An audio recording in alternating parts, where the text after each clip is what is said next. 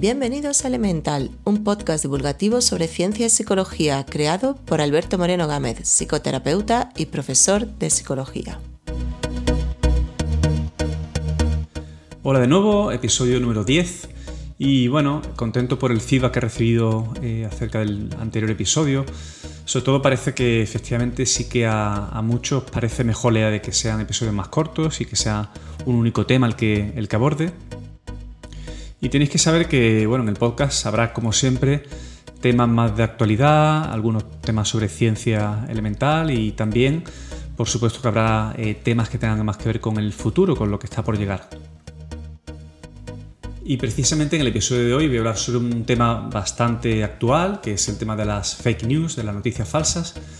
Voy a, a dar principalmente bueno, mi punto de vista mis reflexiones acerca de lo que, lo que creo que está ocurriendo, también hablaré sobre algunos autores que, llevan tiempo investigando acerca de cómo se propaga la, información, cómo nos comunicamos las personas, en definitiva, todo el funcionamiento de las creencias y los mitos en, en nuestra cultura.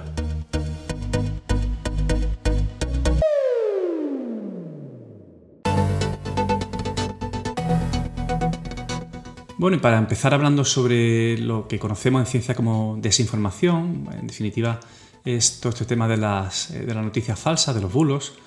Eh, voy a hacer algunos saltos tanto al pasado, eh, a nuestra cultura, a los orígenes, desde un enfoque siempre evolucionista, como sabéis, y, también saltando, por supuesto, y hablando sobre el presente, que es en lo que más me voy a, a centrar, la situación actual que tenemos acerca de este tema. Y no podemos entender cómo ocurren los cambios en nuestra sociedad si solo nos fijamos en los individuos necesitamos observar también cómo cambia nuestra forma de relacionarnos, eh, qué tipo de comunicación tenemos y qué historias nos contamos unos a otros. Y esto es lo que afecta a nuestra capacidad como sociedad para construir creencias de las que nos podamos fiar. Muchos ya soy consciente, vivimos un momento clave en el que recibimos gran cantidad de engaños y bulos que se convierten en verdad para muchas personas con relativa facilidad. Durante varias décadas, la desinformación, o lo que ahora llamamos noticias falsas o fake news, provenía de los medios de comunicación, eh, era la llamada manipulación informativa. No es que esto haya dejado de pasar, eh, pero el acceso diario a redes sociales, Facebook, Instagram, Twitter y también incluimos WhatsApp, eh, ha cambiado totalmente todo el panorama. Mucho antes de que inventáramos la televisión o Internet, los seres humanos ya extendían creencias falsas con el boca a boca y posteriormente cuando comenzó la escritura, hace unos 3.500 años aproximadamente. En realidad es algo muy reciente la historia del Homo sapiens, que se remonta a más de 300.000 años.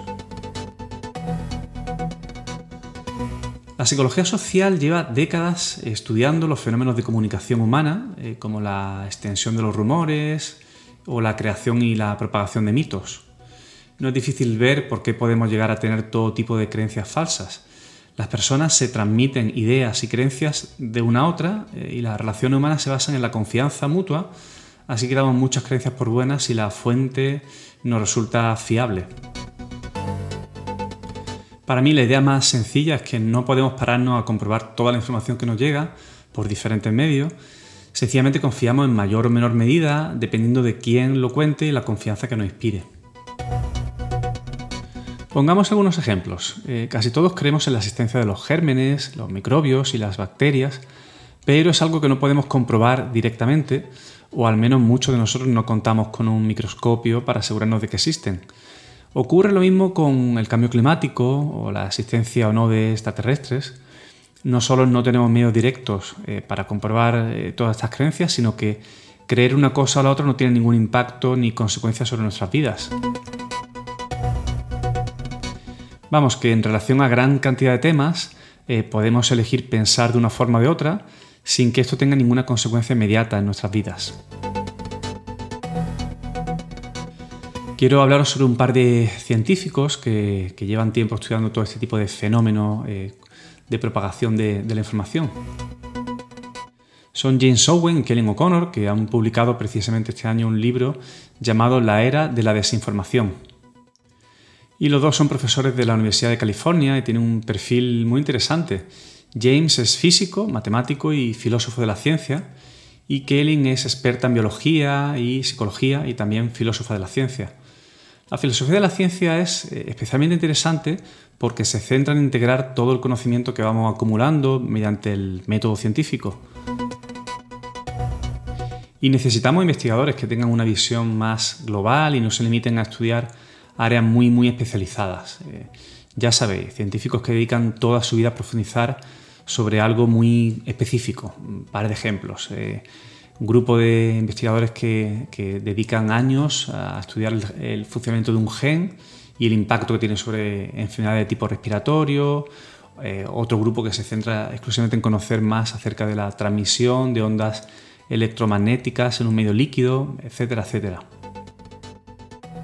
Bueno, el nivel de especialización puede ser ridículo y por supuesto que es necesario, pero perdemos la visión global de tal cantidad de avances e investigaciones sin, los filósofos de la ciencia.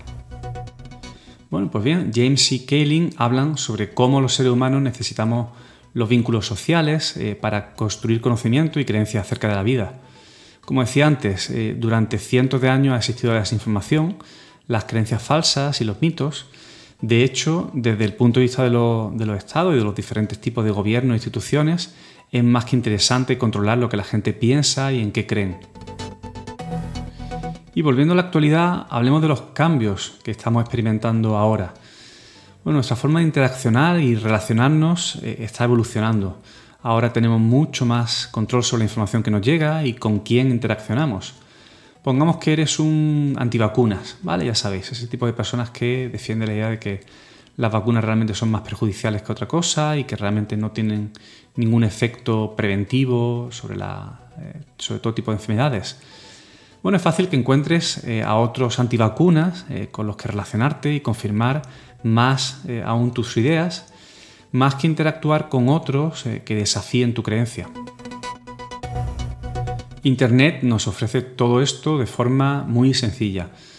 Por otra parte, tenemos todo tipo de influencers en YouTube o Instagram que tienen un contacto muy directo y personal con su audiencia. Eh, de hecho, el tipo de influencia que ejercen es potente eh, precisamente por lo similar que es la forma de interaccionar a la que podemos tener con personas cercanas en las que confiamos.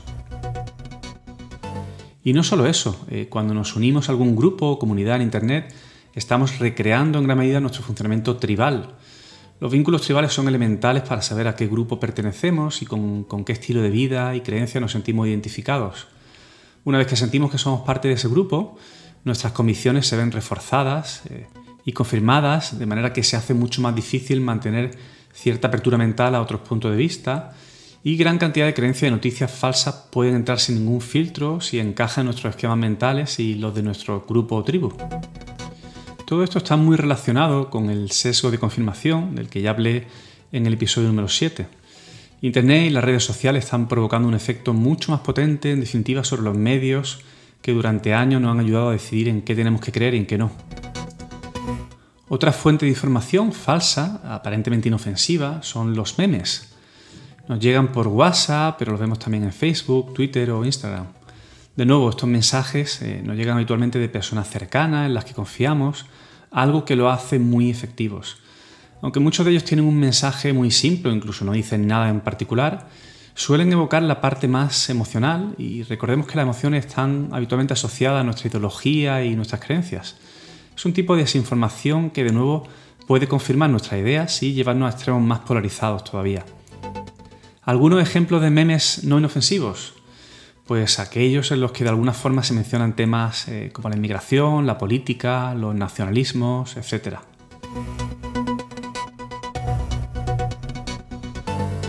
Y como la irrupción de los smartphones o teléfonos inteligentes ha sido tan masiva, tenemos un tipo de población especialmente desorientada, eh, la de las personas mayores.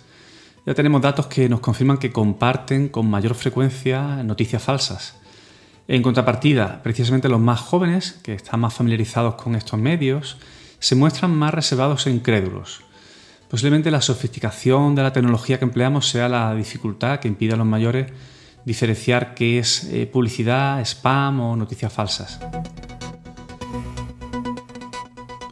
Es inevitable que siempre tengamos algunas creencias erróneas o falsas porque aprendemos en definitiva de esta forma tan social Es fácil que las noticias falsas se propaguen de una persona a otra, pero esto no significa que siempre vayamos a tener el mismo nivel de credulidad.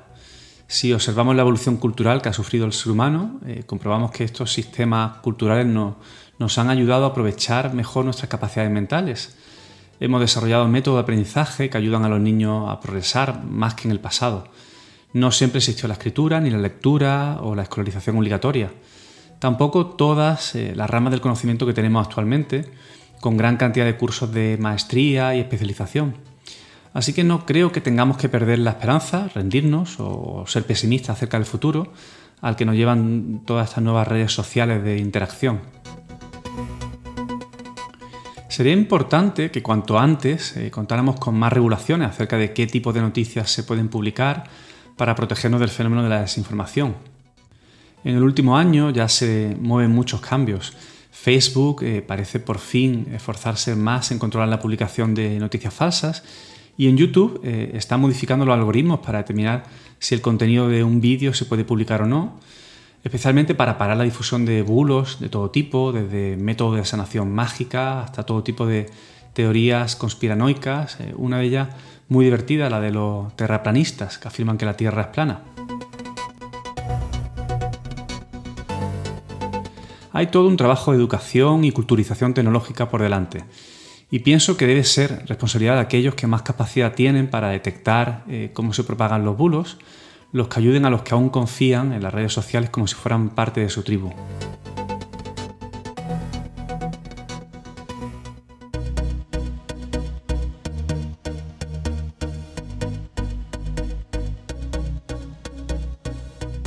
En las notas del episodio tenéis los enlaces para profundizar más sobre cada uno de los temas del podcast. Podéis dejar comentarios y sugerencias en las redes sociales y en la web albertomg.com tenéis toda la información y el blog con todos los artículos que se publican sobre los temas de cada episodio. Si quieres apoyar este podcast, déjanos un comentario en iTunes y ayudarás a que este podcast llegue a más personas.